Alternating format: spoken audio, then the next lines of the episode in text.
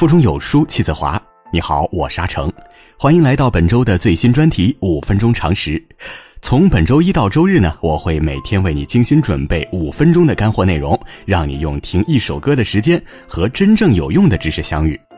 今天为你带来的干货是：执行力才是拉开人与人差距的关键。文章的作者呢是靳小凡，祝你听完有所收获。你经历过做一件事儿三分钟热度吗？比如说啊，有的女生说我要一个月减掉五斤肉、十斤肉，结果呢，一个星期不到她就放弃了；或者是有些人定下了一个目标，说呢我要健身增肌，我要读书写作，心灵鸡汤往往会告诉你，只要你加油努力，完全的积极乐观，就能实现愿望。可是现实很残酷，不少人只是三分钟热度。刚开始的时候特别兴奋，越到后面越懈怠，导致愿望失败了，陷入了自责和沮丧。我们怎样才能克服这个三分钟热度，有效的实现目标呢？纽约大学兼德国汉堡大学心理学教授加布里埃尔·厄廷根给出了解决方案，叫做 WOOP 思维，这是他近二十年的研究成果。下面呢，我就为你详细讲讲什么是 WOOP WOOP。以及如何使用 WOOP 有效的实现个人目标。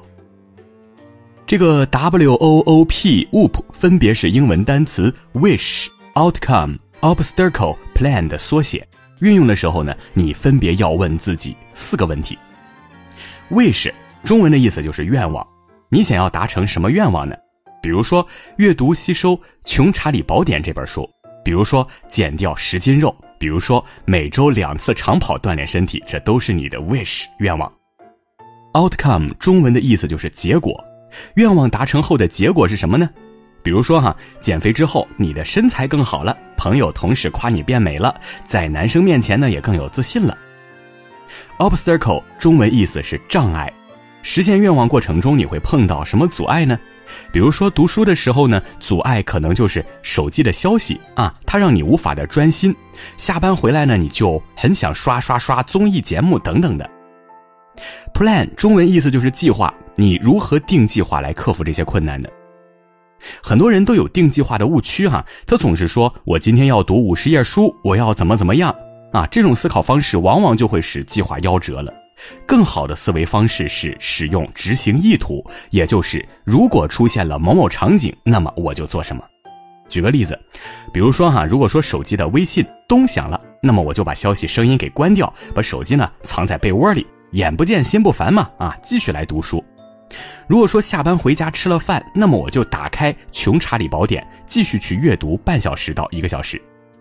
总之，用十二个字来概括 WOP 思维，就是有愿望、想结果、看障碍和定计划。不过呢，具体应用的时候，我还是有一些小技巧想与大家分享的。一、简单的任务无需用完整的 WOOP，只需要定一个计划备忘，也就是如果说出现了某某场景，那么我就做什么。举个例子啊，你可以定一个计划：如果下班一回家，那么我就把脏衣服扔进洗衣机。二有点难度的任务得用完整的 WOP，特别是前两步千万不要忽略了，有愿望和想结果，这两个可以激发动力。三，所有的 WOP 事项你尽量不要用脑子来记，添加负担，而是用外部的工具写下来。我的建议哈是用电脑上的滴答清单或者是印象笔记这样的工具，每天早晨起床后呢，写下当天的工作、生活上的 WOP，一步步实现就可以了。最后呢，如果你想深入了解的话，推荐大家一本书，纽约大学心理学教授加布里埃尔·厄廷根的作品《沃普思维心理学》。无论你有旅游、减肥、健身、读书等等的任何愿望，都可以用 WOP 的方法帮你摆脱三分钟热度，有效的实现小目标。